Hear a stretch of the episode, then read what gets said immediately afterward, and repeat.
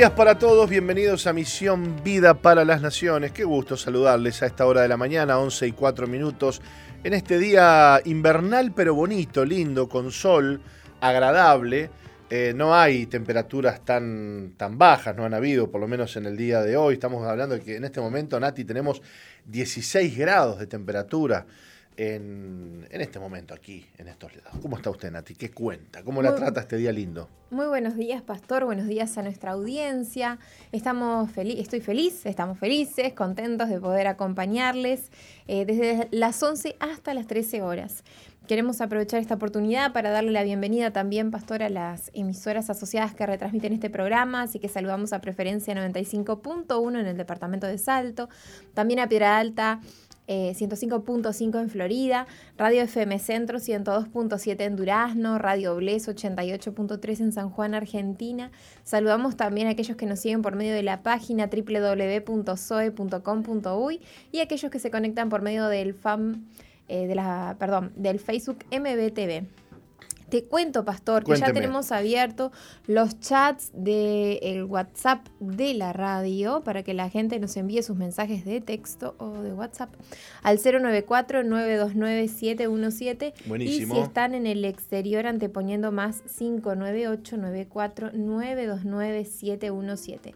También tenemos el chat de MBTV para que nos hagas llegar tus mensajitos y que nos cuentes desde dónde nos estás sintonizando. Bárbaro. Bueno, muy bien. Eh, le contamos a la audiencia que está con nosotros el pastor Carlos Reich desde España en este bloque, así que bueno, con, alegría lo recibimos. ¿Cómo estás, Carlos? Bienvenido. ¿Qué tal? Eh, ¿Cómo estás? Eh, muy bien aquí en, bueno, en Madrid nuevamente. Me he mudado recientemente a Madrid, por eso eh, no he podido estar últimamente mientras arreglaba algunas cosillas. Eh, Martín, quiero decirte que me dabas envidia con la temperatura que contabas que hacía ahí en Montevideo, porque aquí nos estamos asando a fuego lento. Con decirte que hay días donde, eh, de donde yo estaba en el norte de España, noroeste de España, a donde estoy ahora, hay días donde en la misma hora hace 10 grados de diferencia. Qué bárbaro. Qué bárbaro. Claro, este, mientras que nosotros estamos aquí en pleno invierno. Bueno, mira que, que hoy es un día especial, ¿no? Te cuento que este, hemos tenido días muy fríos, muy fríos que insoportables de frío. Estamos hablando de menos 2 grados, este, heladas de esas que te aparece el, el coche todo congelado en la mañana. Pero hoy, bueno, gracias a Dios, un día lindo. Bueno, Carlos, un gusto recibirte y contanos un poco este, cómo está la cosa por allí, por, por el viejo continente. Bueno, complicado por todos lados. intentaré rápidamente resumirte las cosas porque, claro, hay tanto, pero tanto, tanto. Hoy estuve a la mañana en una concentración de entidades que defendemos la vida eh, entre las que obviamente los hijos de Dios estamos, eh, eh, entre las que estaba y también para que te des cuenta derecho a vivir, hazte oír, todas esas, frente al Tribunal Constitucional. El Tribunal Constitucional es aquel que interpreta el último órgano, el más alto órgano en interpretar las leyes dentro de la Constitución porque protestando porque hace, hace 11 años se presentó ante el Tribunal Constitucional un recurso en contra de la ampliación de la ley de aborto que hubo en el gobierno de Zapatero, en la cual se permitía a niñas de 16 años abortar sin ningún tipo de permiso, sin ningún tipo de problemas. Bueno, para que te des cuenta, es vergonzoso, totalmente vergonzoso. Eh, mira, yo te voy a hacer una pregunta. Si tú tardas en hacer tu trabajo 11 años, ¿dónde irías a parar? Qué fuerte, ¿no? Qué fuerte, ¿no? Bueno, estos jueces, magistrados del alto tribunal, 11 eh, años hace que un vergonzoso, cobarde y repugnante silencio porque claro, aquí implica jugarse políticamente, pero ellos no están para eh, cuidarse políticamente ni hacerlo políticamente correcto. Ellos están eh, para interpretar las leyes eh, para uno u otro lado según la convicción jurídica. Bueno, hace 11 años que están en, este silencio y este silencio trae aparejado que hay más de 1.100.000 abortos eh, que se han cometido en este año, en estos 11 años. O sea que todo eso pesa sobre la conciencia de estos magistrados eh, que cobardemente eh, no están haciendo su trabajo. son palabras duras, pero hay que decirlas, no se puede andar con ambigüedades. si ellos no cumplen con su trabajo, o son negligentes o son cobardes para no hacerlo. Claro. Entonces, este, no se puede andar con, ambigüedades, porque eh, si no, eh, bueno, dejando eso de lado, eh, hoy em, en estos tiempos también hay un, gravísimo problema con el tema de la pandemia del COVID, porque, bueno, se venía pilotando bastante bien o relativamente bien. Aquí nunca se hizo las cosas bien pero en el sentido de que ya estaban quitando el, uso obligatorio del barbijo, de, se estaba quitando una serie de cosas, restricciones, y de repente eh, llegó el fin de curso y los jóvenes se fueron de fin de curso, los viajes de fin de curso que son, parece, por todos lados, y meta fiesta por todos lados, sin, sin barbijo, sin cuidar las distancias, sin nada volvieron a sus casas y empezó un brote de lo que se llama la quinta ola. Yo no sé por qué ola andan ahí en Uruguay, pero aquí ya se conoce como la quinta ola, la ola joven. acá no, acá por ahora, por el momento, no se está hablando de, segundas ni terceras olas. Lo que, lo que sí ha bajado mucho, estamos en, números, digamos, ya más este, manejables este, en este momento, pero no se habla de ninguna ola por el momento, ¿no? Bueno, entre los, eh, los viajes de fin de curso y los botellones, que los botellones es que si los jóvenes se reúnen a, beber, como se juntan mil, mil doscientos, tres mil jóvenes en ciertos lugares a beber sin distancias, con música, bueno, todo eso trajo lo que llama la ola joven, encima con la, la nueva variante, porque viste que ahora estaba la variante brasileña, la sudafricana, ahora viene la, la variante india, que es la delta que es, eh, parece que es más grave y que ataca a una persona que tienen hasta la pauta completa de vacunación, o sea, las dos vacunas en aquellas que, son así. Sí. Bueno, Hola, hola. Bueno, parece que se cortó, ¿eh? Se cortó estrepitosamente. Qué lástima, qué lástima. Subimos un poquito la cortinita a ver si logramos reconectar.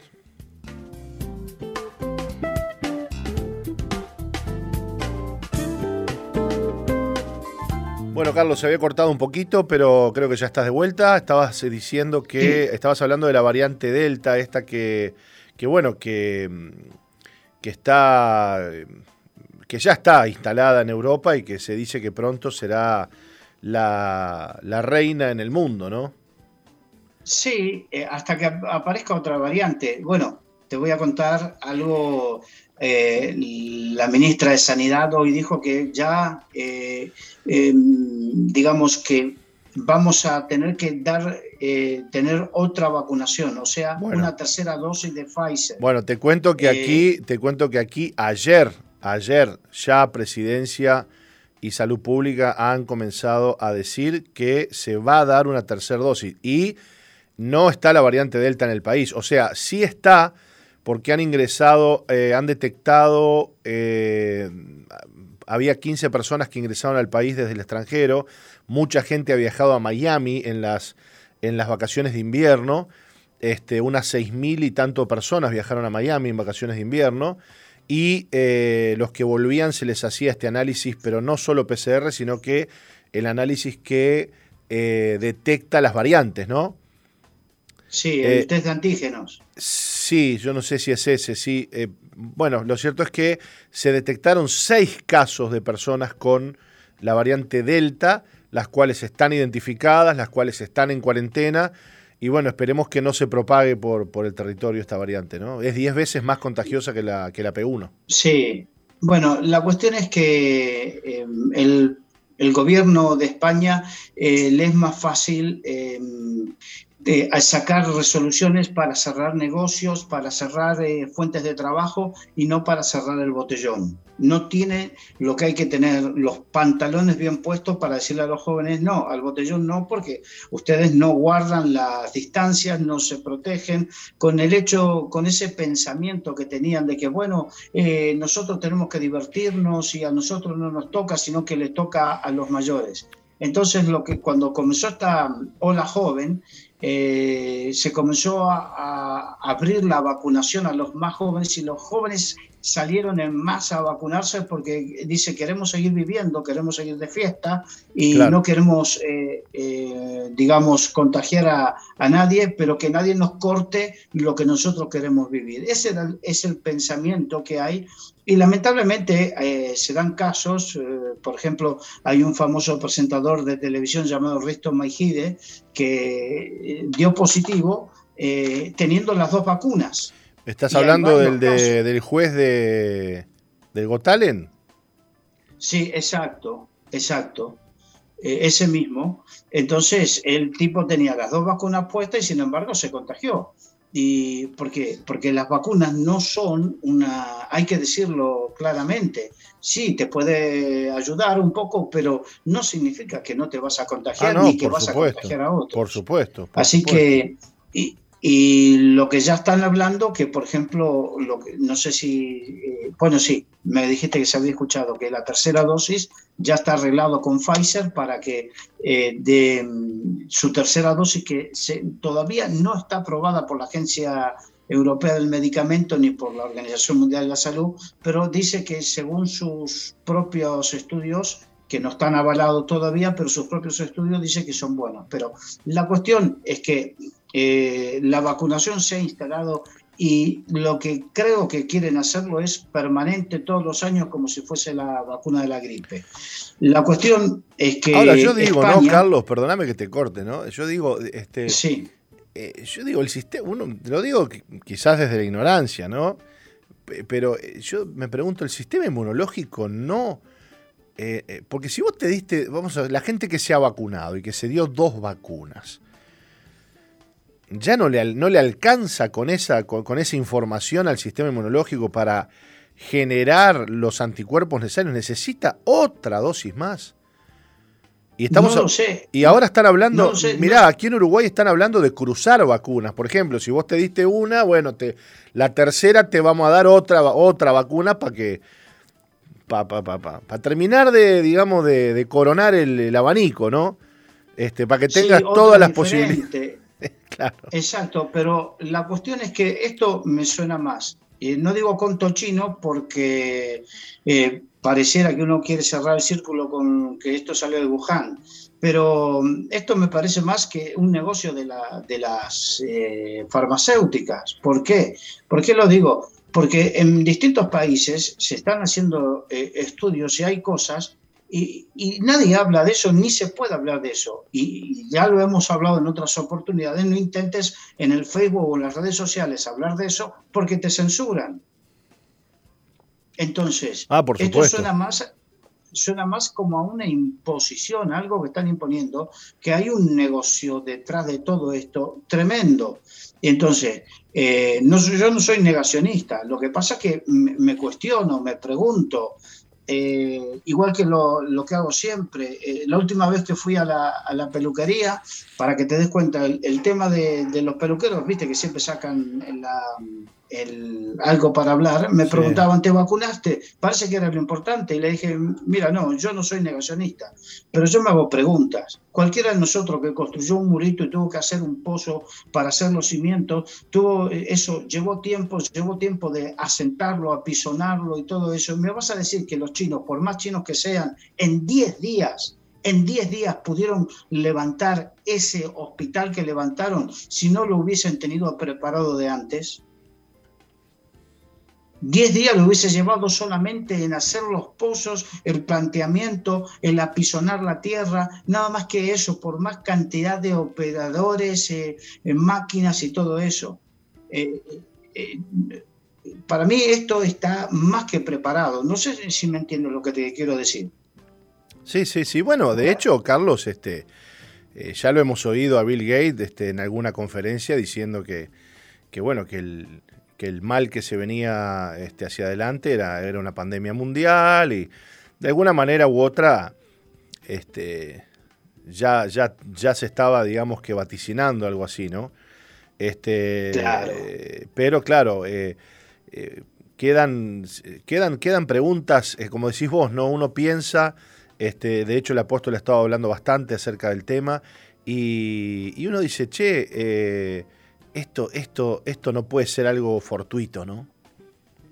No, no, no, para nada. Para, yo creo que para nada. ¿no? Y ahora, eh, ahora la Organización Mundial de la Salud quiere investigar en China y China dice, no, ya no. ya está. Eh, ya vinieron, ya está. Eh, se le fue la temporada. de hecho, cuando fueron los, investigadores de la Organización Mundial de la Salud a Wuhan, lo único que dijeron es que, bueno, este eh, no, no, no, nos permiten investigar, nos cerraron todas las puertas. Después no, dijeron nada, se callaron como, como se callaron y bueno, aquí estamos. Y, bueno, a nivel mundial estamos eh, de la misma manera. España, eh, con, mm, de la manera que venían las cosas, había muchas reservas para que vengan extranjeros a España y de repente surgió esta variante de, de los jóvenes por los contagios que está llegando a unos niveles eh, cruciales, muy, muy complicados, y desde todo el mundo comenzaron a cancelar eh, las visitas y desde el resto de España, están, eh, desde el resto de Europa, perdón, en muchos países están aconsejando a la gente a no venir a España de vacaciones porque lo consideran una zona muy complicada, muy complicada. Y mientras está sucediendo esto, en estos días el presidente de Español, Pedro Sánchez, está de vigila por Estados Unidos y eh, ante la CNN y otros eh, lugares eh, noticieros le está diciéndonos que presume, él presume del manejo de la pandemia en España. Él presume en Estados Unidos de cómo está la pandemia manejada en España, mientras el resto de Europa dice no vayan a España que en definitiva, y para traducírtelo, no vayan que están apestados más que en ningún sitio. Qué fuerte. Eh, eso, sí que es bien fuerte, ¿no? Eh, entonces, bueno, esta es la, situación de, así a grandes rasgos de, lo más importante, porque hay, hay bastantes más problemas para hablar de lo que sucede en España y evidentemente este es el tiempo. Eh, ¿Cómo, cómo ha estado, perdóname Carlos, cómo ha estado el turismo ahí? O sea, España está eh, yo tengo un matrimonio que, vive con nosotros, que, está, que viaja ahora a España el 30. Va, es un, el, muchacho del matrimonio tiene una hija ya y bueno, se, se, ha, se ha reencontrado con su hija y está, eh, va a viajar a España este, y está. Este, bueno, pero Depende de qué zonas, porque hay zonas y zonas. Hay zonas que están un poco mejor. Hay, eh, si va a Cataluña, por ejemplo, Cataluña es el peor sitio de toda España. Eh, el País Vasco es otro sitio complicado, Galicia es otro sitio complicado. Eh, hay sitios que son más complicados y hay sitios que menos complicados.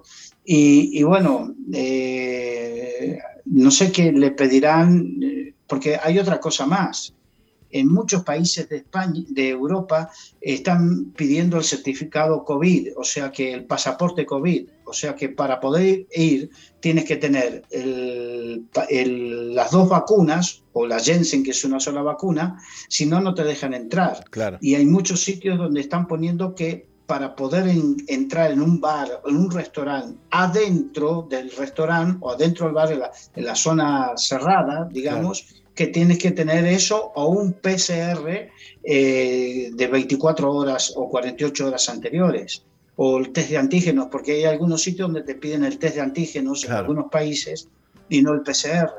Y en algunos con 48 horas y otros con 24 horas. De hecho, ahora mismo, en el día de ayer, comenzaron a venderse los test de antígenos eh, en las farmacias. Lo único que, claro, no tiene valor legal.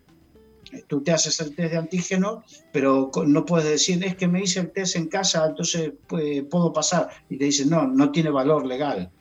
Eh, de hecho, prácticamente se agotaron los, los test de antígenos en las farmacias en el primer día, casi, casi agotados estaban. Em, entonces, este matrimonio que tú dices, depende del lugar que vengan, le pedirán una cosa o la otra. Y también eh, le pueden pedir también una cuarentena o lo que sea. Bien, bien, bien, bien, bien. Bueno, Carlos, em, entonces, eh, digamos que Italia, por ejemplo, que Italia fue muy castigado, recordemos, en el principio de la pandemia, este, ¿Cómo está la cosa por ahí? Bueno, Italia ha mejorado bastante. Eh, el peor, el apestado de Europa es España. Qué, fuerte eso. ¿Y a qué lo, eh, eh, eso a qué, se, a qué se le atribuye? ¿Al mal manejo del, gobierno por parte del gobierno de la pandemia? Al mal, manejo del gobierno. a ver, entendámonos, hasta hace dos o tres dos meses, o menos, sí, dos o tres meses, el que estaba al frente del Ministerio de Sanidad era un filósofo. Eh, ¿Conoces eso que dice zapatero a tus zapatos? Sí. Entonces, en vez de tener, y, eh, en un momento de, hablaron de un comité de expertos, el comité de expertos después se descubrió que nunca se formó. Eh, hay un, ministro que, que, estaba hasta hace poco que tenía, resulta que estaba involucrado en eh, la desaparición de 30.000 vacunas eh, de estas del COVID. Y una empresa amigo de ellos que no tenía cero facturación en, los años anteriores, de repente con esta pandemia tuvo 53 millones de facturación por contratos a dedo del gobierno por, eh, por mascarillas, aquí le decimos a los barbijos. Sí, sí. por, por barbijos y todo eso. O sea que hay un mal manejo, una corrupción, una cuestión política y sin, mira, con estás sentado Martín, ¿no? Porque te voy a contar algo, eh, por favor, agárrate bien, agárrense bien porque lo que le voy a decir, con todos los problemas de pandemia que hay, con todos los problemas económicos aparejados por la pandemia, con la subida de la luz más, eh, en estos días eh, el la electricidad tiene el precio más caro de toda la historia de España. Del año pasado, este año ha subido un 34% la electricidad, eh, con el combustible para el coche más caro que nunca. Y resulta que sale la, ministra de Economía y vicepresidenta segunda de gobierno, sale a decir que en España tenemos que quitarnos la carga pesada lo que, del concepto patria y tenemos que empezar a asimilar el concepto matria. ¿Me, has escuchado bien? ¿O te, quedaste pasmado tú también? No, estoy, eh, sí, me quedé, me quedé pensando, eh, haciendo referencia a la madre, ¿no? No, no, no. no. En la patria, eh, no, de hecho, hay muchos que llegaron a decirle, el día que ésta se, se, dé cuenta que de lo de la madre patria se queda pasmada, de, lo tonta que es, eh, mm. porque eh, sacó, se sacó de la cabeza, no sé de dónde, eh, este feminismo rancio, que el problema es la patria, que la patria es algo machista. Entonces hay que, en vez de patria, hay que hablar de la matria. Eh, una estupidez de esta, en medio de la que está cayendo de los problemas graves que hay, lo que, lo que piensan. Por eso, eh, que cuánta sabiduría hay que pedir a Dios y con cuánto temor de Dios hay que votar. Porque los eh, cristianos que han votado a esta gente que está haciendo esto, yo creo que ellos discúlpeme si voy, soy, pero estoy indignado. Son cómplices porque sabían lo que había. No sé si me entiendes. Sí, sí, sí. Son cómplices. Y estoy hablando de mis hermanos en el Señor. Y algunos que dicen, no juzgue, no, no estoy juzgando, estoy hablando la verdad. Entonces, si tú sabes que este es mentiroso, que este se viene con estos conceptos, que este viene y lo votas, todo lo que hacen, tú eres cómplice. Ahora, si te engañaron, entonces no eres cómplice. Pero estos no engañaron a nadie. Estos sabían y, no tengo tiempo de contarte eh, todas las cosas que hay detrás de esto, ¿no? Desde corrupciones, desde pensamientos, eh, eh, leyes que, están sacando adelante increíbles y que no es que engañaron, decían que lo iban a hacer y lo están haciendo. Entonces, los hermanitos en la fe que les han votado tienen culpa delante de Dios. Qué fuerte, qué fuerte. Bueno, Carlos, eh, gracias por, esta columna. Te mandamos un abrazo a la distancia. Y bueno, nosotros nos quedamos aquí en, este invierno y, te dejamos a vos allá en, el, verano. Disfrutando del, del, del solcito de aquí, que bueno, hay sitios donde se están superando los 40 grados holgadamente. ¿eh? holgadamente. Qué bárbaro. Abrazo grande a la distancia, Carlos. Gracias por tu tiempo nuevamente. Un abrazo, que Dios les bendiga. Igualmente para ti. Y bueno, Nati, nosotros nos vamos. Esto es Misión Vida, así que nos vamos a una pausita y ya volvemos. No se vayan. No cambies la sintonía. Enseguida regresamos con Misión, Vida.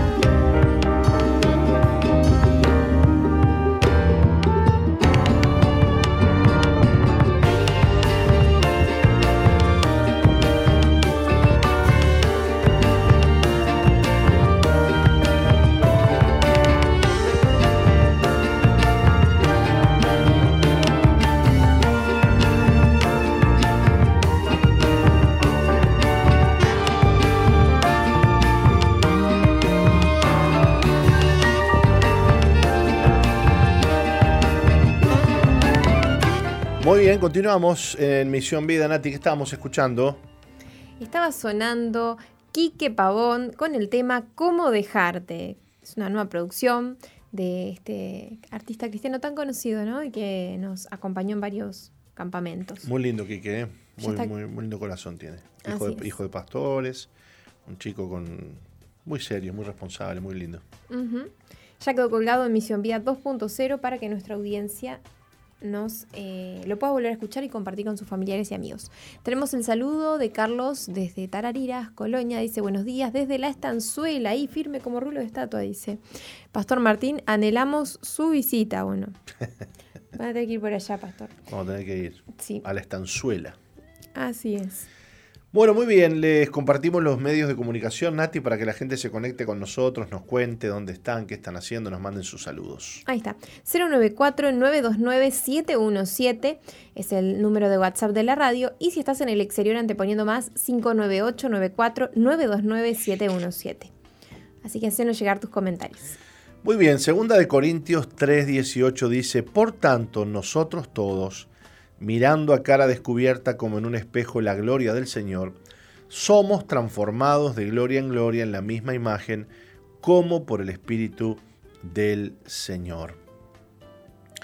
Dios nunca nos prometió una vida sin pruebas ni sufrimiento, sino una vida en la que seremos refinados y cuidadosamente moldeados a su imagen. Él nunca tuvo la intención de que nos conformáramos con la estrechez de vivir únicamente para nosotros, con ojos puestos en las cosas de este mundo, sino que viviéramos con las manos extendidas y el corazón tocado por las debilidades de los demás. Hay algunas personas que tienen tal aversión a la idea de las dificultades que se cierran inmediatamente ante la mera mención de ellas.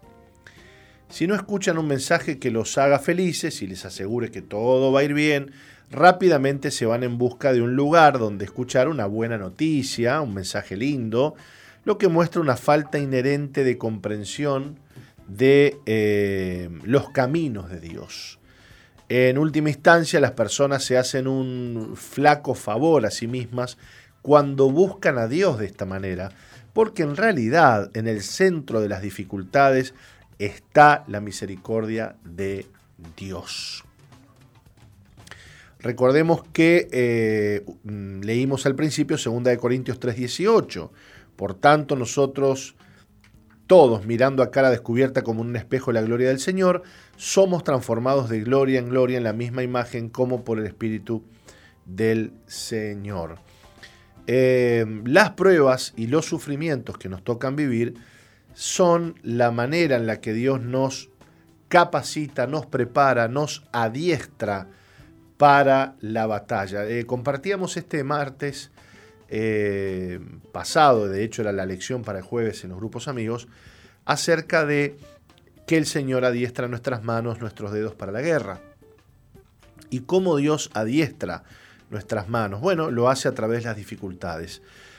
Eh, al pasar el tiempo y al pasar los años, cuando miramos hacia atrás, nos damos cuenta de que aquellas cosas que de forma inimaginable pensaríamos en atravesar, las hemos atravesado y además hemos salido vencedores.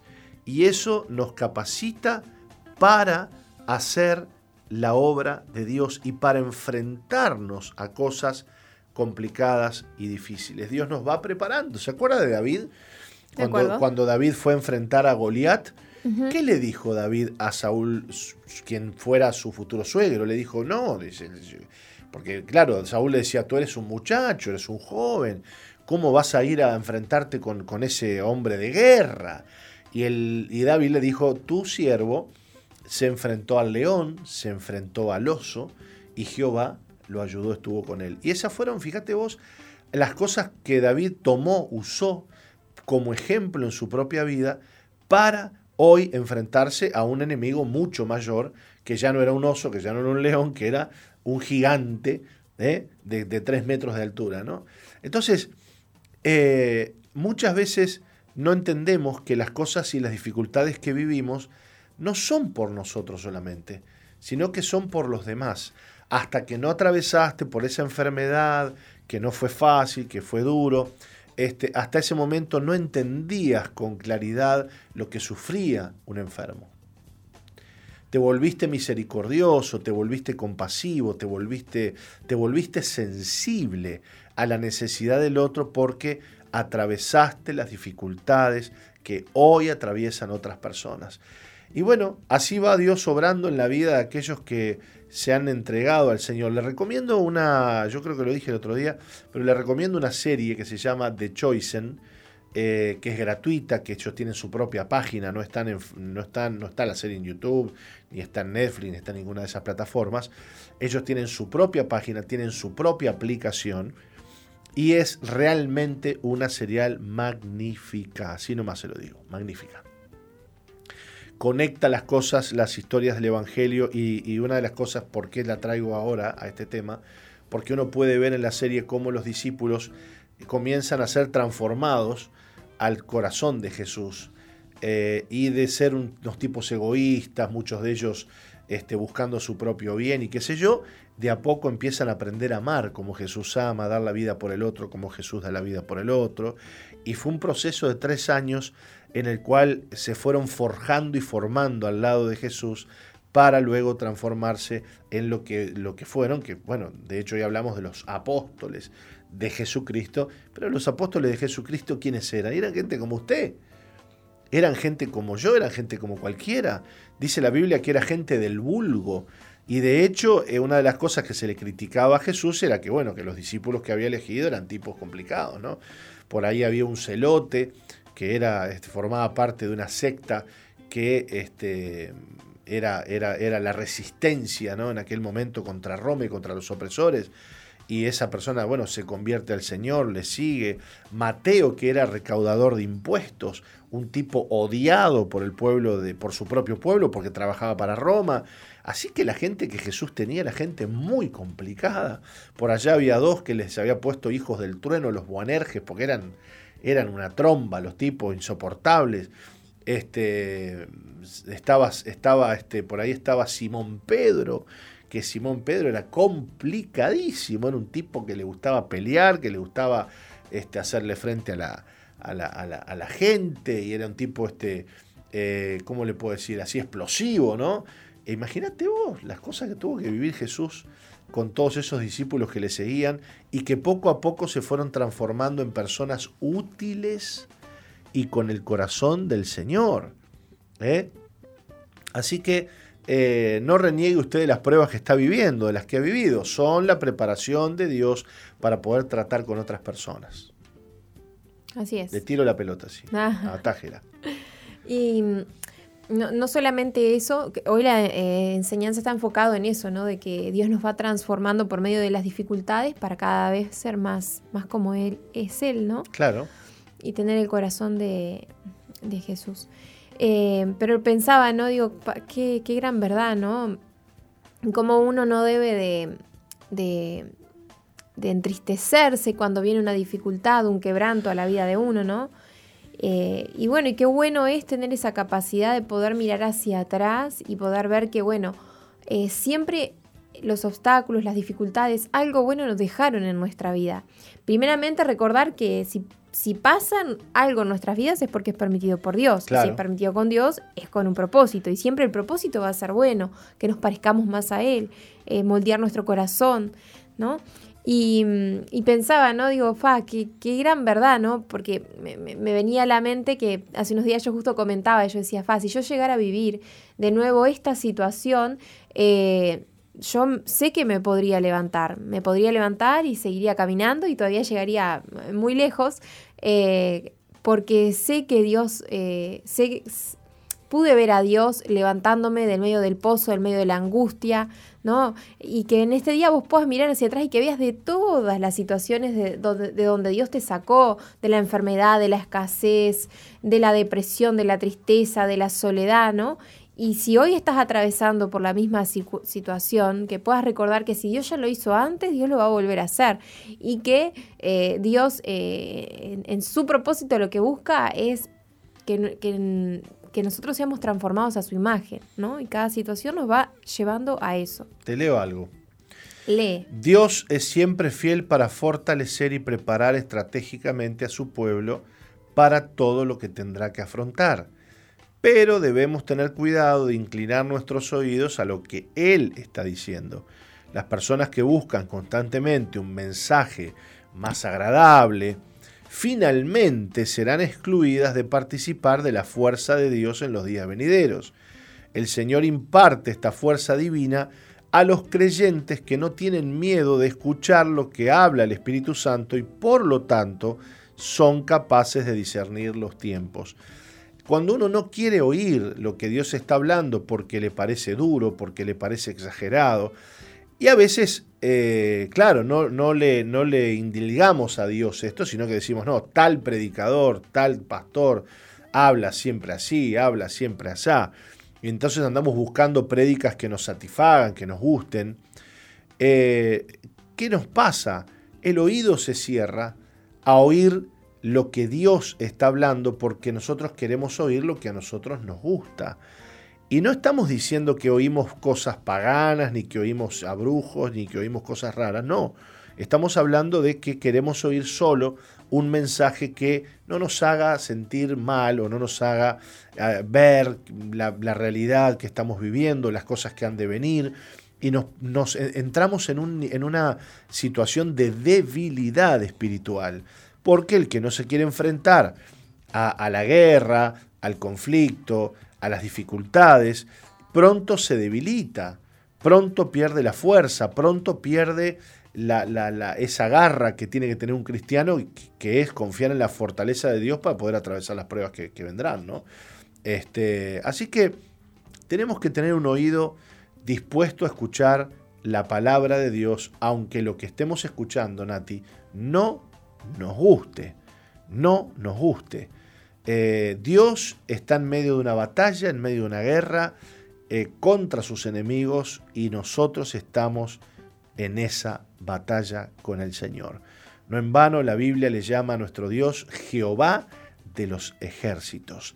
Y hay una guerra en el mundo entero contra la fe, contra la iglesia, contra los cristianos, que no podemos ignorar, que no podemos ignorar y que tenemos que aprender a eh, enfrentar y a dejarnos preparar por Dios para enfrentar las batallas que vendrán. Hay un pasaje por allí que dice, si fuere flojo en el día del trabajo, tus fuerzas serán reducidas a nada. ¿Mm? Cuando nosotros somos flojos en no querer ver y entender los tiempos que vivimos y que Dios nos está llamando a ser gente forzada y valiente, entonces nos volvemos débiles porque solo buscamos escuchar lo que nos gusta o lo que nos parece. Y ahora en estas épocas que vivimos, Nati, ni te cuento, porque usted abre el internet y abre YouTube y abre, bueno, el navegador y puede elegir qué pastor oír, qué predica oír, cómo la escucho, cómo no la escucho, cuándo la escucho. Entonces nos hemos transformado en excelentes oidores de la palabra. ¿no? Hay gente que dice, no, escuchaste esa prédica, escuchaste ese mensaje, mira qué palabra. Y, entonces parece ser que el énfasis está sobre el escuchar. Escucha esto, escucha lo otro, escucha aquello, cuando en realidad la Biblia dice que no tenemos que ser oidores olvidadizos, porque si no seremos como aquel que se, considera en el espejo, se mira en el espejo y se ve los defectos y dice, mira, tengo esto, tengo lo otro, tengo aquello, y luego se da media vuelta y se olvida de aquellos defectos que vio y que tiene que cambiar. Así es el oidor olvidadizo, que solo oye la palabra, pero que no la pone por obra. Y Jesús dijo, ¿a quién compararé? Dice, el, el reino de los cielos es semejante a dos personas que edificaron su casa, una lo hizo sobre la arena, la otra lo hizo sobre la roca. Vinieron vientos, vinieron tempestades, vinieron lluvias. La que estaba sobre la arena se derrumbó y la que estaba sobre la roca permaneció firme. ¿A qué los compararé? Dice, bueno, el hombre que edifica su casa sobre la roca es aquel que escucha la palabra y la pone por obra.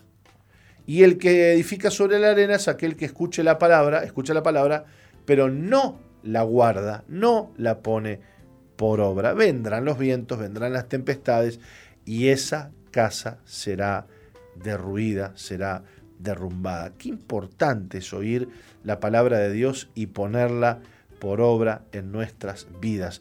Nati, aunque no nos guste.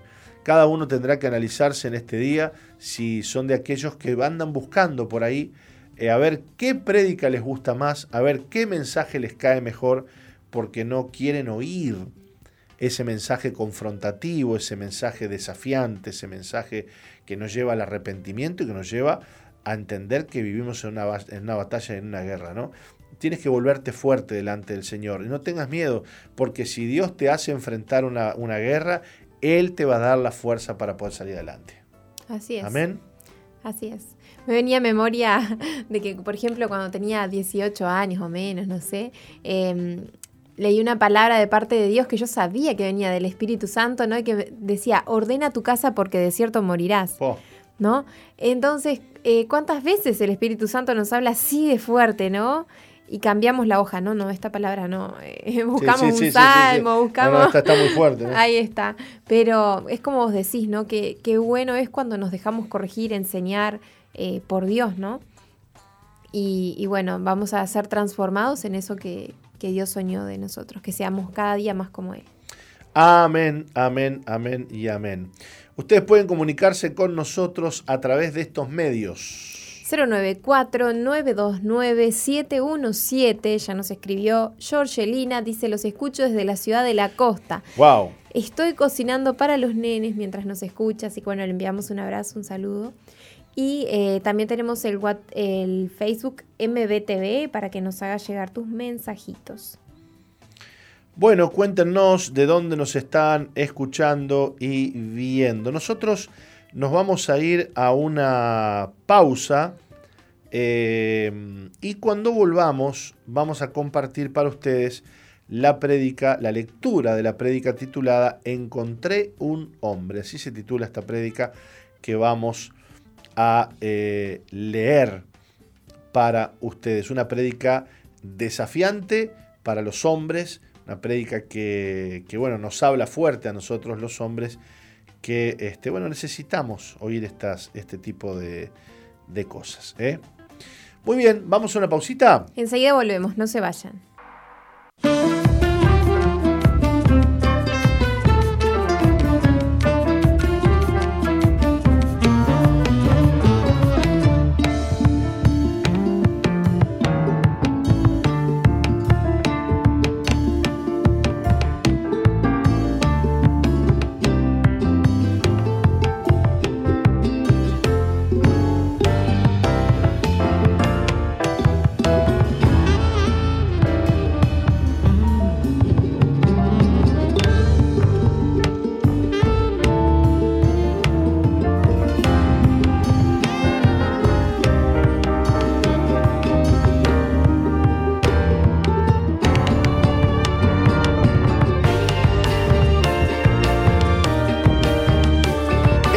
Seguimos adelante, Nati, con todo, con fuerza, con fe, con esperanza, escuchando muy linda música que nos hace bien.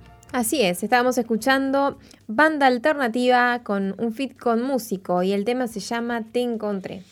Ya quedó colgado en Misión Vida 2.0, el grupo que tenemos en Facebook. Bien, eh, dígame si tenemos algún saludito por allí. Tenemos algunos saluditos en el canal de MBTV Lina Noguera dice buenas, ¿cómo están? Saludos desde la costa.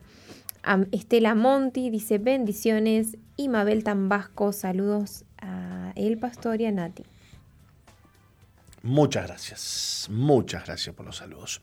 Bueno, hoy es eh, viernes y los viernes compartimos con ustedes la prédica leída, que esta prédica la compartió el apóstol el, el domingo pasado el domingo pasado en la iglesia.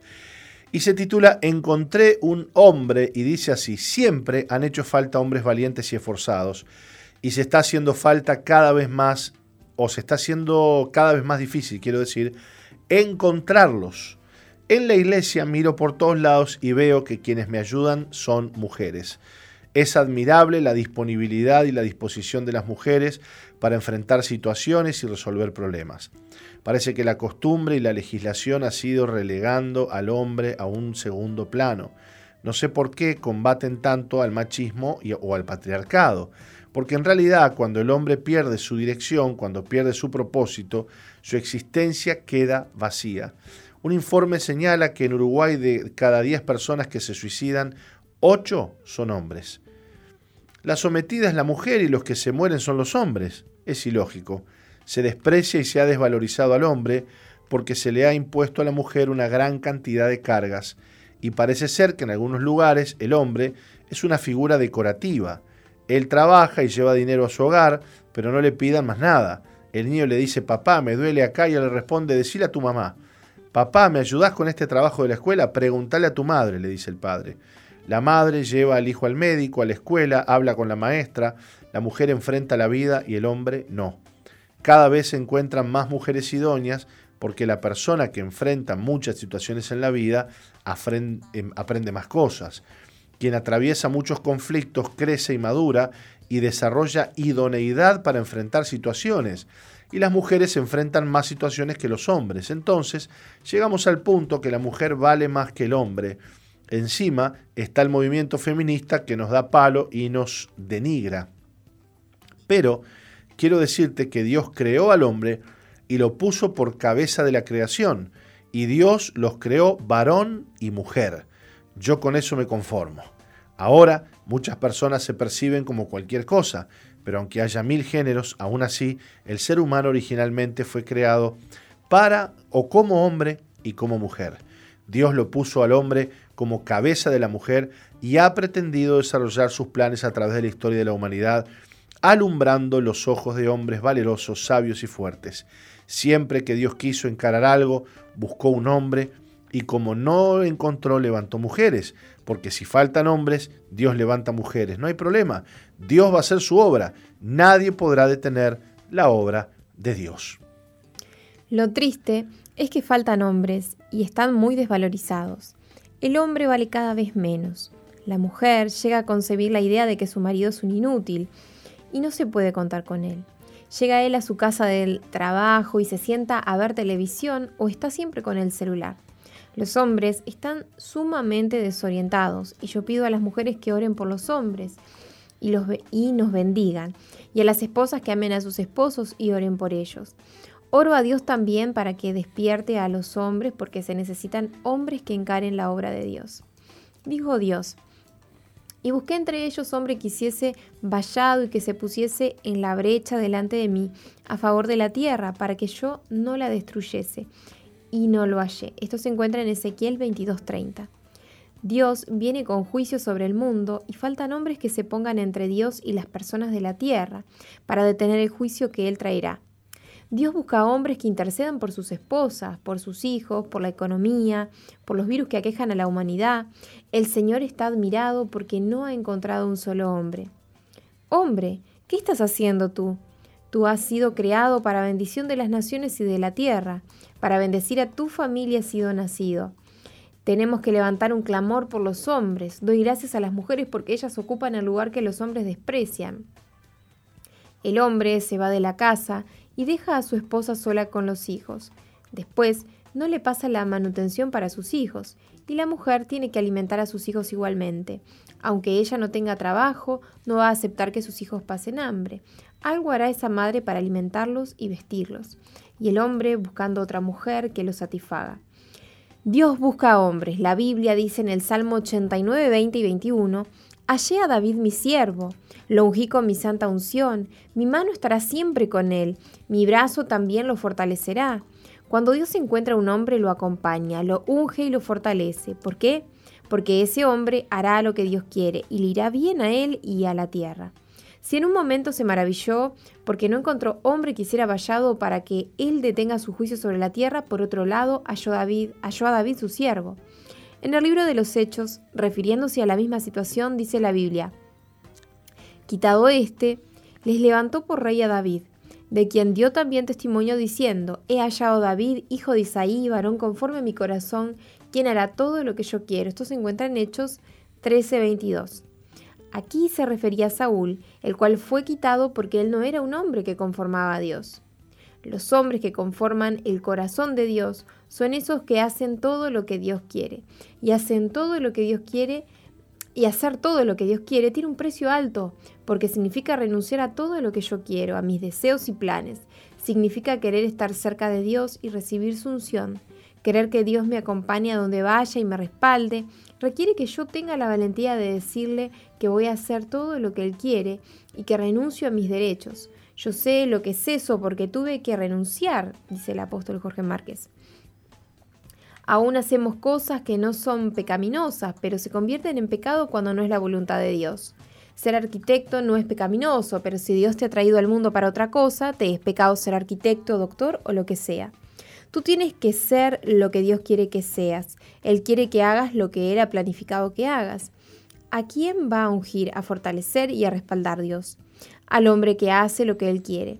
Mujeres, oren por hombres. Muchas mujeres agarran lo primero que ven porque dicen que no hay nada. Algunos jóvenes me dicen que se quieren poner de novios y yo les pregunto si estudian o trabajan. No, me dicen, pero me gusta. ¿Qué tienes para darle a una mujer? Se necesitan hombres que enfrenten las tinieblas, que sean cobertura de las mujeres y que las mujeres se sientan respaldadas y protegidas por los hombres. ¿Dónde hay hombres que enamoran a una mujer? Alguna mujer dirá, mejor sola que mal acompañada. Esta palabra es para los hombres, no seas como los patos que les resbala. Hay una mujer llamada Débora, profetisa, y los israelitas iban a ella para que se les hiciese juicio. Dice la Biblia que mandó a llamar a Barak y le dijo, ¿no te ha mandado Jehová Dios de Israel diciendo, ve junto a tu gente en el monte de Tabor y toma contigo a diez mil hombres de la tribu de Neftalí y de la tribu de Zabulón, y yo atraeré hacia ti al arroyo de Sisón a Císara, capitán del ejército de Javín, con sus carros y sus ejércitos, y lo entregaré en tus manos? Barak le respondió, si tú fueres conmigo, yo iré pero si no fueres conmigo, no iré. Esto está en jueces 4, 6 al 8. No iba si la mujer no lo acompañaba. Eh, es como yo, dice el apóstol. Mi esposa me manda al médico y yo le digo que si no me acompaña no voy. Débora le dijo a Barak, iré contigo, mas no será tuya la gloria de la jornada que emprendas, porque en mano de mujer venderá Jehová a Císara, y levantándose Débora fue con Barak a Cedes. La mujer tuvo que acompañar al timorato y débil, falto de valor. Yo les entrego responsabilidades a las mujeres porque sé que ellas em, se empeñan en hacer lo que les pido. Dios está buscando varones. Perdónenme, varones, que los rete. Demasiados hombres andan despistados despierta y te alumbrará Cristo. Lamentablemente, no son muchos los hombres, pero Dios hoy llama hombres. Jesús dijo, a la verdad la mies es mucha, mas los obreros pocos. Rogad pues al Señor de la mies que envíe obreros a la mies. Mateo 9, 37 y 38. Se necesitan hombres para hacer la obra de Dios que se pongan en sus manos para hacer lo que Él quiere. Vamos a hacer una brevísima pausa y continuamos con esta lectura. Ya volvemos. No cambies, ya volvemos con, Misión, Vida.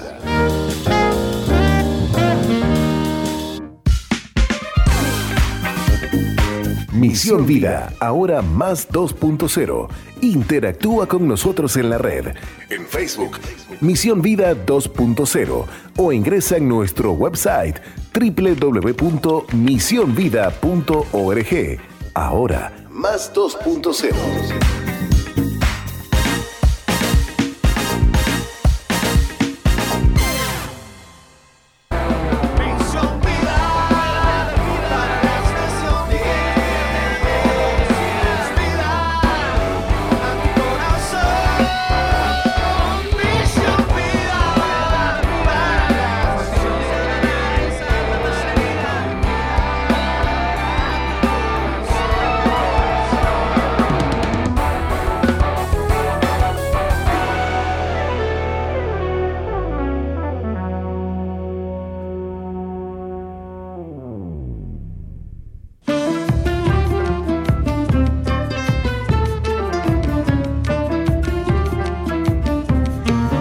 continuamos con la lectura. Dice la Biblia que la mano de Madián prevaleció contra Israel y los hijos de Israel, por causa de los madianitas, se hicieron cuevas en los montes, en cavernas y en lugares fortificados.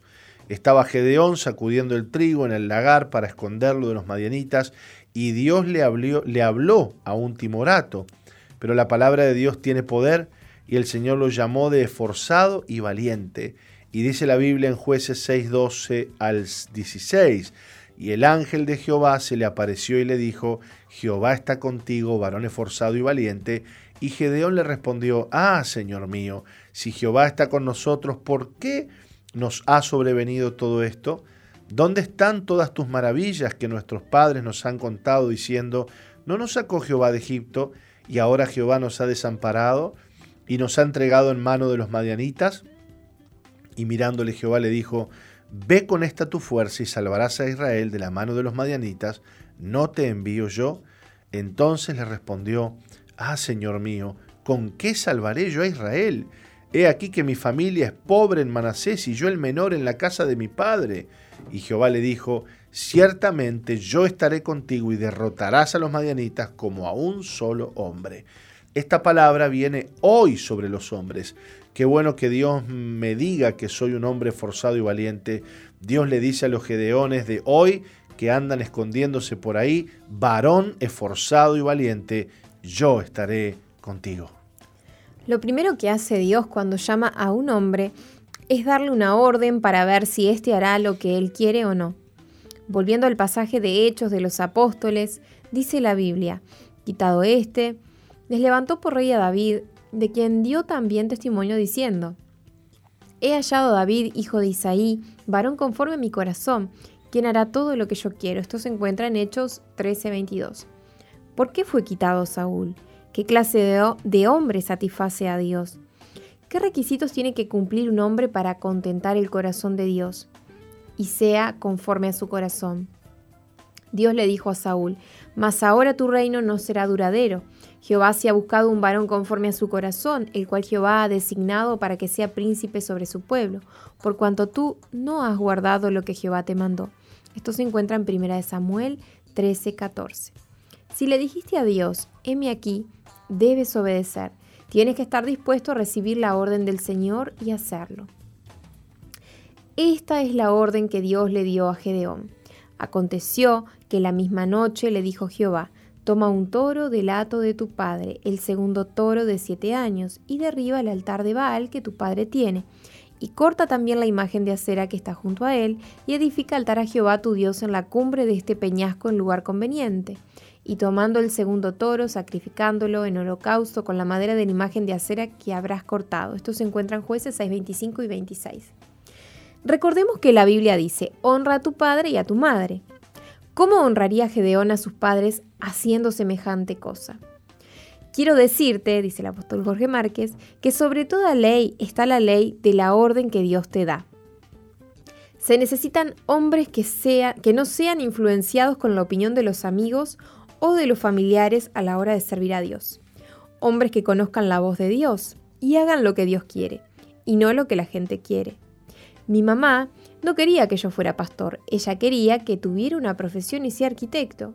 Ese sería su orgullo.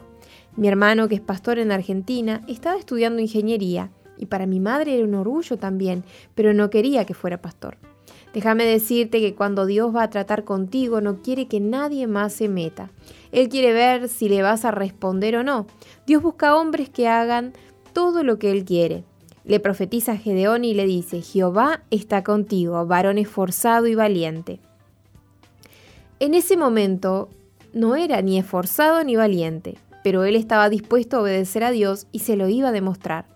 Y lo hizo de noche para que nadie lo viera porque tenía temor de su padre y de la gente de su padre.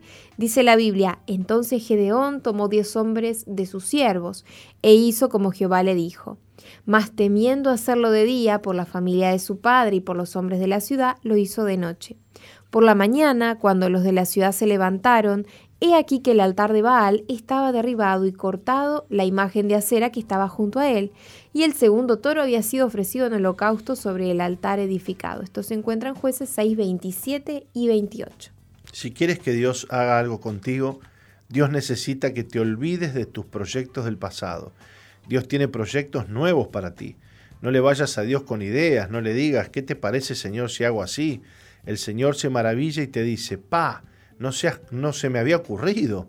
No, más bien te dice, porque mis pensamientos no son vuestros pensamientos, ni vuestros caminos mis caminos, dijo Jehová.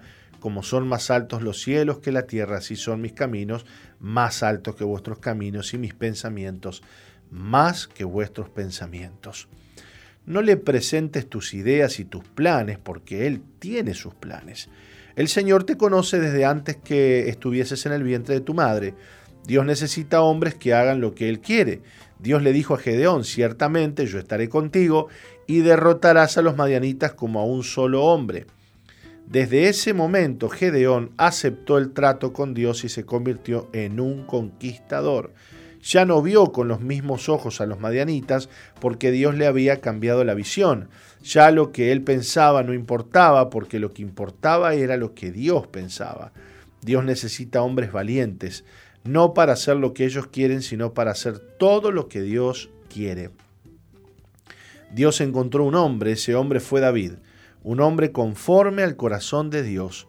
¿Cuáles eran las características que tenía ese hombre?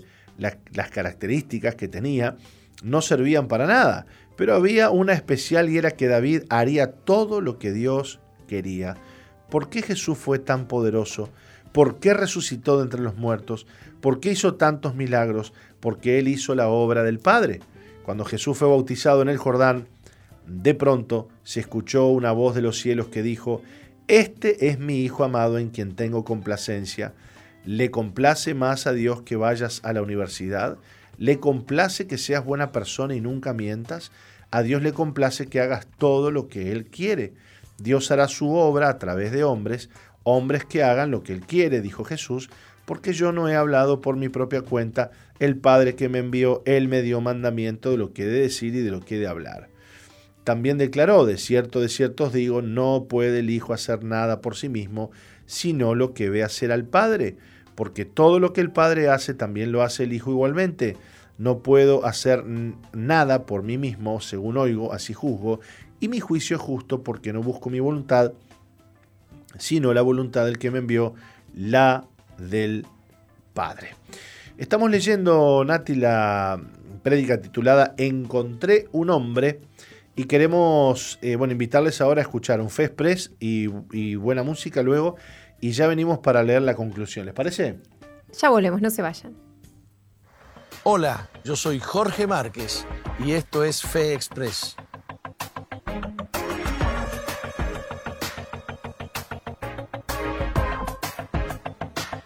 Quiero hablarte de un versículo en la Biblia que dice, miren qué grande amor que nos ha tenido Dios, que nos ha llamado hijos. La verdad que nosotros perdimos toda condición de hijos. Hemos ignorado tanto a Dios y hemos ignorado por sobre todas las cosas el amor de Dios. Es muy duro vivir ignorando el amor, ignorando a quién amar o ignorando el amor de alguien que te ama, eh, creyendo que nadie te ama, por ejemplo. Conozco la historia de, de un hombre muy pobre que se enamoró de, de una mujer que vivía al lado de su casa, pero era una mujer, una chica de, de, buen pasar, tenía una linda casa y el hombre era tan tímido, tan tímido, tan tímido. Se enamoró, pero era tan tímido que nunca fue a decirle te amo. Nunca expresó su amor. Esa chica, esa chica murió, murió soltera, sin disfrutar del amor de un hombre que la amó. Y el hombre que la amó no, no tenía fuerzas para, para expresarle su amor. Dios sí expresó su amor. No hay amor tan grande como aquel que dio a su propio Hijo para morir en la cruz del Calvario por aquellos que quería adoptar como hijos. Es importante que no, que no ignores el, el amor de Dios. Es importante que entiendas que aunque no merecías ser hijo, Cristo te amó tanto que murió en una cruz para pagar el precio del pecado que te condenaba, el pecado que te destruía, el pecado que te que siempre te ha mantenido esclavo o esclava. Él murió en la cruz del Calvario. Y quiero decirte que de esa manera expresó su amor. Quiero recordarte el versículo que te dije al principio. Mirad cuán grande amor tiene el Padre para llamarnos hijos. Habiendo perdido la condición de imagen y semejanza de Dios, Dios ha querido poner vida, vida eterna, vida espiritual, dentro de esta caja que es el cuerpo biológico. Hay vida biológica, hay vida psíquica y hay vida espiritual.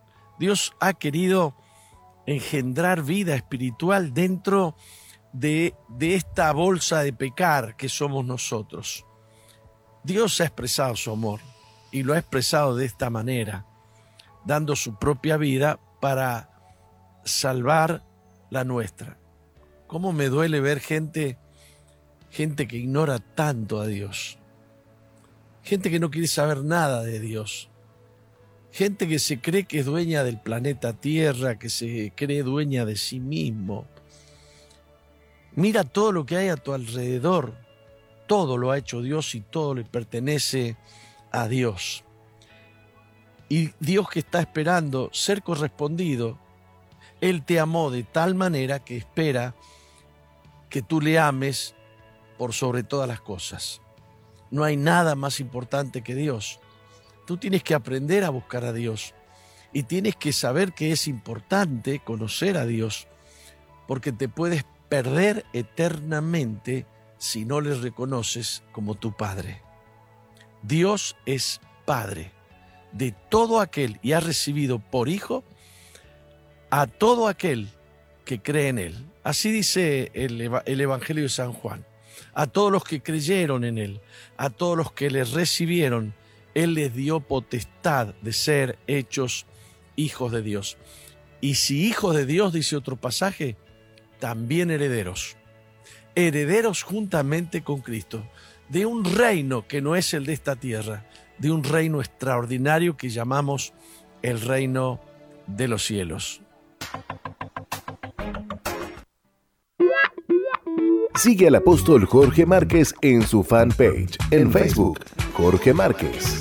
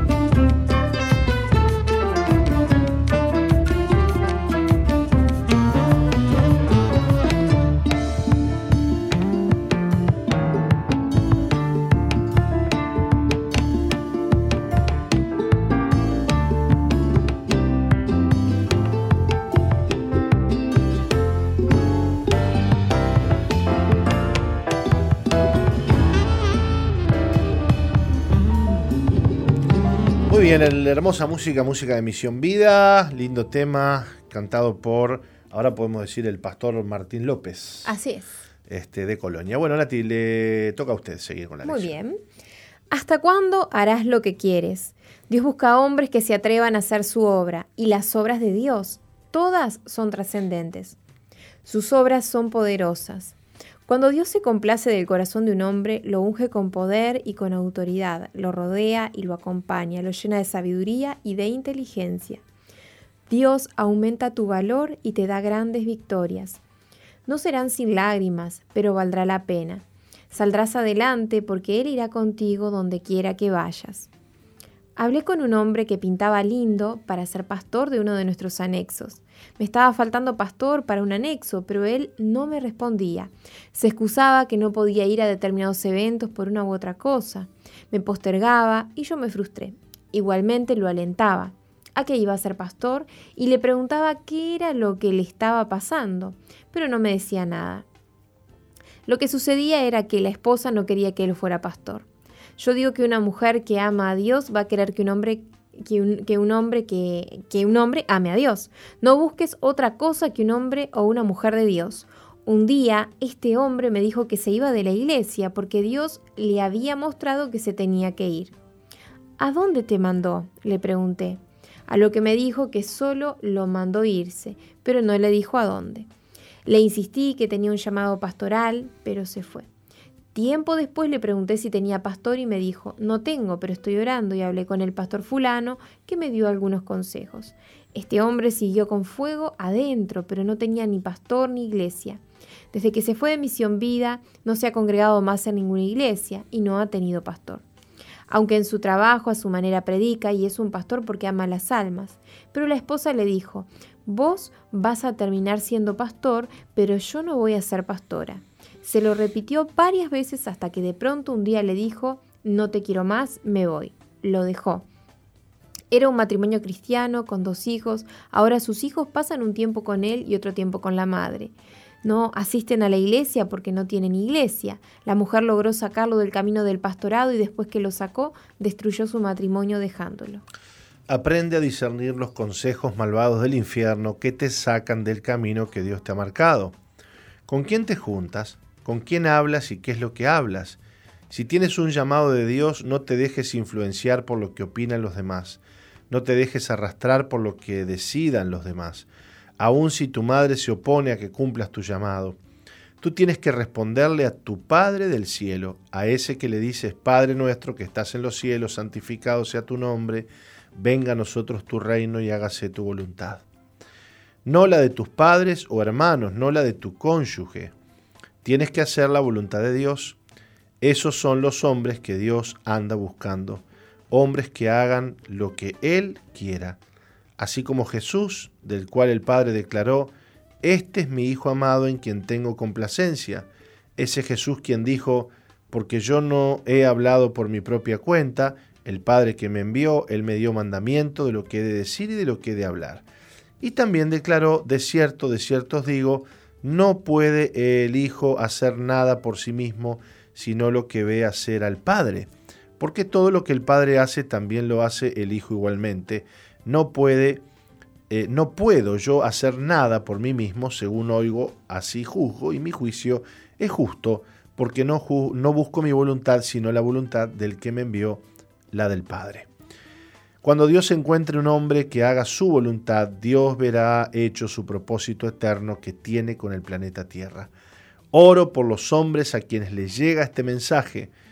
Dios, tú has hablado fuerte hoy y le has dicho a los hombres que la única manera de alegrar tu corazón y de complacerte siendo obedientes y cumpliendo tu voluntad. Espíritu Santo, revístelos con tu gracia y rodéalos.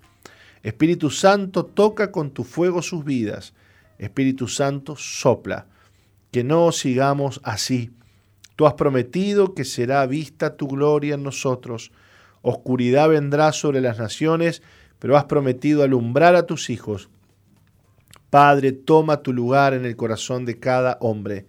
Y tú, hombre, dile al Señor, Padre, yo existo para hacer tu voluntad. Me has enseñado a orar, que se haga tu voluntad, que yo no haga la mía ni la de los otros que me presionan, sino solo tu voluntad. Lléname ahora de ti, Señor. Pongo delante de ti mi vida. Toma mi corazón, te lo pido en el nombre de Jesús. Amén y amén. Bueno, muy bien, Nati, hemos leído esta preciosa prédica Encontré un hombre, que es la prédica que, que el apóstol compartió el domingo pasado en la iglesia y que ustedes pueden tener en este formato texto y también prontito va a estar subida, bueno, de hecho creo que está ya subida a, las redes porque se transmitió el culto y bueno, esta prédica está ahí guardadita.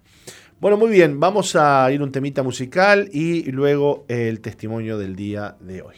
No se vayan, ya volvemos. No cambies, ya volvemos con Misión, Vida.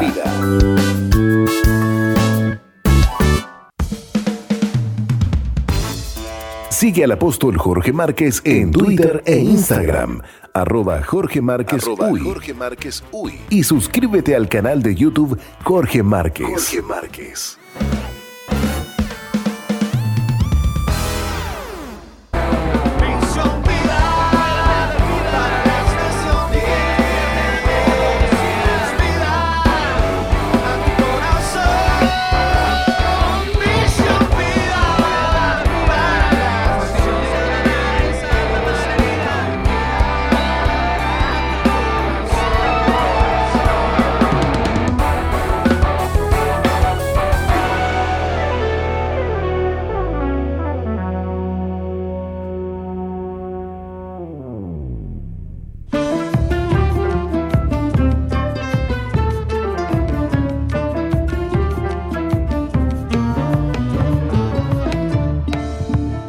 Con el testimonio del día de hoy. ¿A quién tenemos, Nati, con nosotros? Claudio Ibáñez desde San Juan, Argentina. Claudio, bienvenido. ¿Cómo estás? Bien, bien. Gracias a Dios, bien. Bueno, vamos a pedirle a Nati que nos lea tu historia y ya conversamos. Bien. Bueno. Claudio creció junto a padres, a sus padres y sus nueve hermanos. Mientras su padre trabajaba en el campo, su madre cocinaba. Toda la familia se dedicó al trabajo de campo. A los 17 años fue seleccionado por un club para jugar en categorías más altas, pero tras lastimarse lo rechazaron. Claudio no soportó esta situación y se sumergió en las drogas hasta volverse adicto. Luego empezó a robar y a vender drogas. Su familia también estaba involucrada, sus hermanos robaban y algunos estaban presos. Cuando su padre falleció, el descontrol aumentó. En varias ocasiones estuvo en prisión y en otras tantas debió esconderse para que no lo encontraran. No tenía, no tenía límites, nadie lo frenaba pero en ese tiempo se enteró que su padre tenía una familia paralela y se llenó de ira y resentimiento hasta desearles la muerte. Luego conoció a una joven con quien comenzó una relación, pero esto no logró cambiarlo. Su hermana le había hablado de Dios, pero a Claudio solo le interesaban las drogas y las mujeres, hasta que su pareja lo dejó. Entonces, si bien continuó consumiendo, en algún punto algo lo hizo pedir ayuda en la iglesia. Lo recibieron ebrio y drogado, le hablaron y entendió que necesitaba a Jesús en su vida. Fue un largo tiempo de idas y vueltas hasta que pudo sanar su corazón y el odio que tenía hacia su padre. Luego, junto con su pareja, participaron de un retiro espiritual se bautizaron y a la semana se casaron en el altar. Hace dos años que Claudia no consume ni roba, su familia ha cambiado, ya no hay drogas, sino oraciones, ya no hay discusiones, sino diálogo, paz y gratitud a Dios. Bueno, Claudio, qué, historia tan, tan linda, cómo Dios ha cambiado tu vida. Contanos eh, qué es lo que más te afectó y cómo llegaste a, esa vida. Eh, y sí, lo que más me afectó en mi vida fue que ver eh, a mis padres, cómo mi padre maltrataba a mi madre. Eh, eso era algo que me, enfurecía mucho, verlo, ser chico yo y acarrear con todo eso. Mi padre nunca estuvo con nosotros, nunca tuvimos un padre que nos hablara, los aconsejara. Eh, tampoco mi madre. Veníamos porque él vivía en el, trabajo, mi mamá estar, eh, vivía con él. Vivíamos una vida muy difícil, nosotros nunca tuvimos un abrazo, nunca tuvimos un mm. consejo de padre, de madre. Y ese fue un gran dolor que nosotros tuvimos. Eh, yo y mis hermanos, bueno, no conocíamos de nada, solamente mi familia por parte de mi padre ya eran nombrados, eran adictos, eran delincuentes, eh, traficantes. Y eso era lo que lo llenaba a los otros, por la convivencia que teníamos. Ellos los aconsejaban antes de nuestros padres. Nosotros recibíamos más de nuestros tíos que de ellos.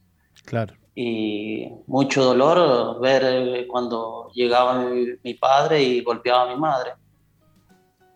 Eso fue un gran dolor que teníamos nosotros. No tener amor de padre ni de madre. Y creciste viendo la violencia en tu casa, ¿no? Así. Dice aquí, no tenía límites, nadie lo frenaba. Eh, sí. Eh, bueno, yo empecé, me aparté, bueno, dejé de, de irme a los campos, porque mi papá era cuadrillero, tenía cuadrilla de cebolla y me aparté, me empecé a enfocar en lo que era los estudios y el fútbol, me encantaba el fútbol. Quedé seleccionado para los 16, 17 años, quedé seleccionado para Gimnasia Grima La Plata y San Lorenzo. Quedé seleccionado y a través de eso en, una, en, un, en un juego me rompí los ligamentos, meñisco y la rótula se me frisuró y de ahí perdí todo, se me vino todo abajo y fue algo muy difícil para superar yo. Y, y empecé a tener más juntas con la gente mayor, que sería donde yo vivo, son, la mayoría son traficantes y, y delincuentes. Y empecé mm. más a, acercarme a ellos y ahí es donde empecé a probar lo que la cocaína y fue algo que, que recibí de ellos, lo que no recibí en mi, en mi hogar, que era amor. Y yo me llenaba de ese amor, lo que era droga, calmaba, calmaba mi, eh, mi odio, bronca hacia ellos, eh, dolor por no poder eh, cumplir un sueño que tenía yo. Estaba contento porque quedé seleccionado para un equipo salir de San Juan y me a Mar del Plata, que es Gimnasia Grima La Plata. Eh, fue un gran dolor, fue llanto, llanto, llanto, y cuando empecé a consumir la cocaína, eh, probé marihuana, pero la adicción más grande que tuve fue cocaína, que hasta que fue que empecé a comprar cantidad y ya no, ya no tenía límite, ya, ya era una adicción que tenía, era una adicción muy grande hacia mi vida. Eh, sabía llegar a mi casa, mi mamá me preguntaba, ¿por qué venís con esos ojos? Y parecía Yobocó cuando llegaba. Duro, llegaba, duro. Me decía, ¿qué te pasa, mi hijo? Me dice, ahí donde empezó a ver mi madre lo que, que yo ya estaba en las drogas. Y, y me dice, ¿por qué te vienen a buscar tanto a la casa hasta ahora? ¿Por qué vienen acá ya a buscarte? Y ella no se daba cuenta que ella estaba... Yo ya empezó empecé a vender. Hmm. Empecé a volverme... Y mis hermanos, mis hermanos, la mayoría, todos vendían marihuana, eh, tenía hermanos presos en el penal, mis hermanas, todas mecheras. Era algo impresionante lo que era mi hogar. Ya de volverse laburadores todo, ya era una de las familias más apuntadas acá en, en sería de San Juan, del departamento donde vivía yo. Era uno, éramos uno de los más apuntados en la delincuencia, en la droga. Eh, fue algo muy, muy grande lo que, que pasó, hasta que caí por primera vez preso y ya me creía el machito, empecé a consumir más, empecé a tener eh, peleas, discusiones y todo eso yo diría que era por falta de amor, no tener diálogo con mi padre, no tenía quien me aconsejara, igual que mi hermano, porque vivíamos una vida descontrolada. Fue algo impresionante hasta que pude conseguir mi primer arma. Wow. Eh, conseguí mi primer arma y, y no, ya era, era ya un, era un poderoso ya porque tenía mi primer arma y me, me apodaron el loco gallo. Porque Gallo dice, hay problema acá, Gallo, allá mira, Gallo, y ahí estaba yo, ahí estaba Vamos, ya no tenía miedo, no le tenía miedo a nada. Eh, una noche hicimos un show preparado, le llevamos un abogado le desmantelamos la casa y, y, ahí sí me vieron, las, estuve en las cámaras, tuve que desaparecer varios meses porque me andaba buscando la policía de San Juan y tuve que salir, esconderme. No tenía control, eh, ya mi madre me aguantaba, ya mi madre ya sabía lo que estaba haciendo, ella, ella me aguantaba, me, no le gustaba cómo andaba yo. Eh, empecé a tener mujeres, al tener plata, droga, eh, alcohol, tenía mi movilidad, tenían que moverme, andaban las mujeres, estaba con una, estaba con otra, era, era impresionante lo que... Claudio, sabes que se nos ha ido volando la hora, pero queremos que nos cuentes rapidito cómo estás hoy, cómo llegaste a la iglesia y cómo estás hoy. Bueno, eh, mi primer encuentro con Dios fue que en un momento mi hermana, ella conoció en el hospital, le dieron dos horas de vida y ella le hablaron de Dios y la invitaron a Iglesia Misión Vida. Ella, gracias a Dios, de las dos horas de vida salió ella, porque Dios hizo un milagro grande en ella. Y ella era el pilar de la casa. Ahí a ella me invitó a tomar un Fernet. Era la única forma que me podían hacer llegar con el alcohol. Yo llegué esa, esa vuelta a la casa de ella y, y había una reunión, casa de eh, células. Sí, un grupo amigo. Un grupo de amigos. Llegué al, al, lugar y estaban todos reunidos y yo digo, ¿qué? Y el Fernet, digo, ¿qué pasó acá?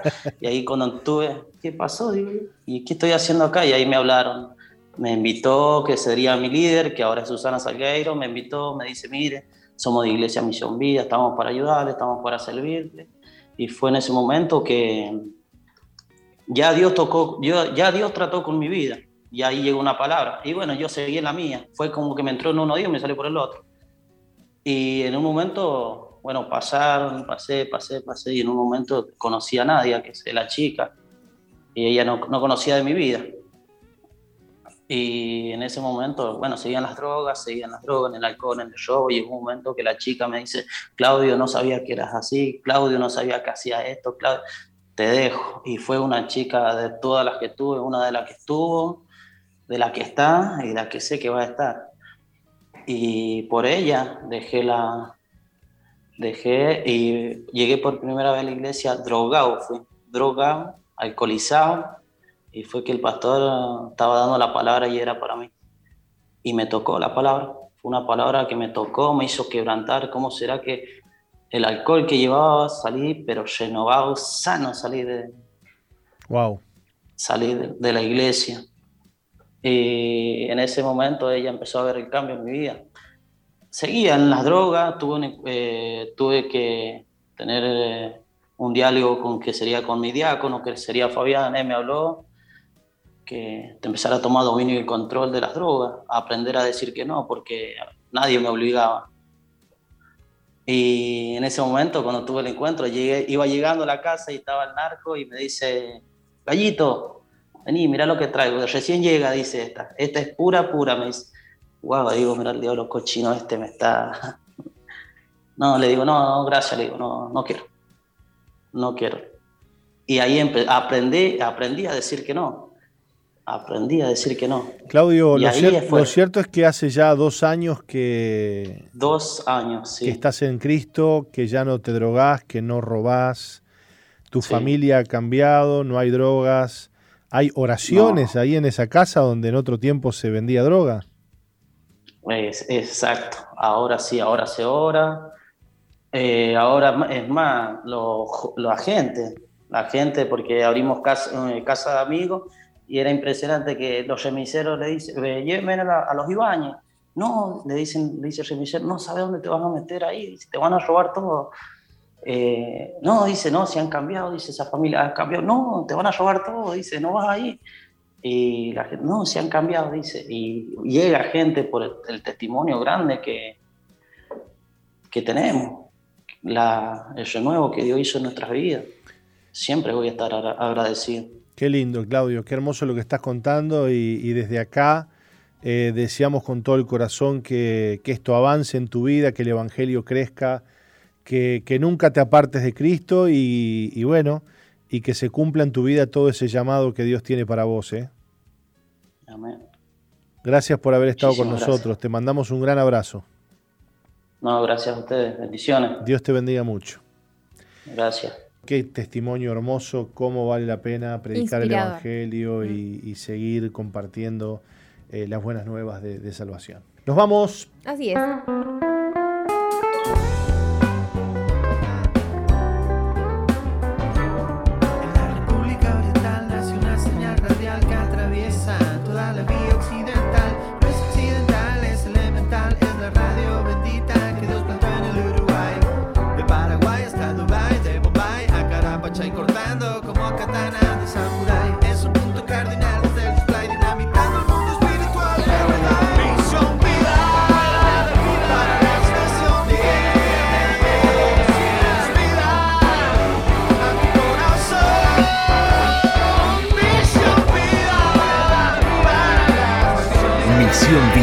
La iglesia que Dios plantó en Uruguay para que juntos alcancemos lo imposible, presentó su programa exclusivo que conduce el apóstol Jorge Márquez. Misión Vida.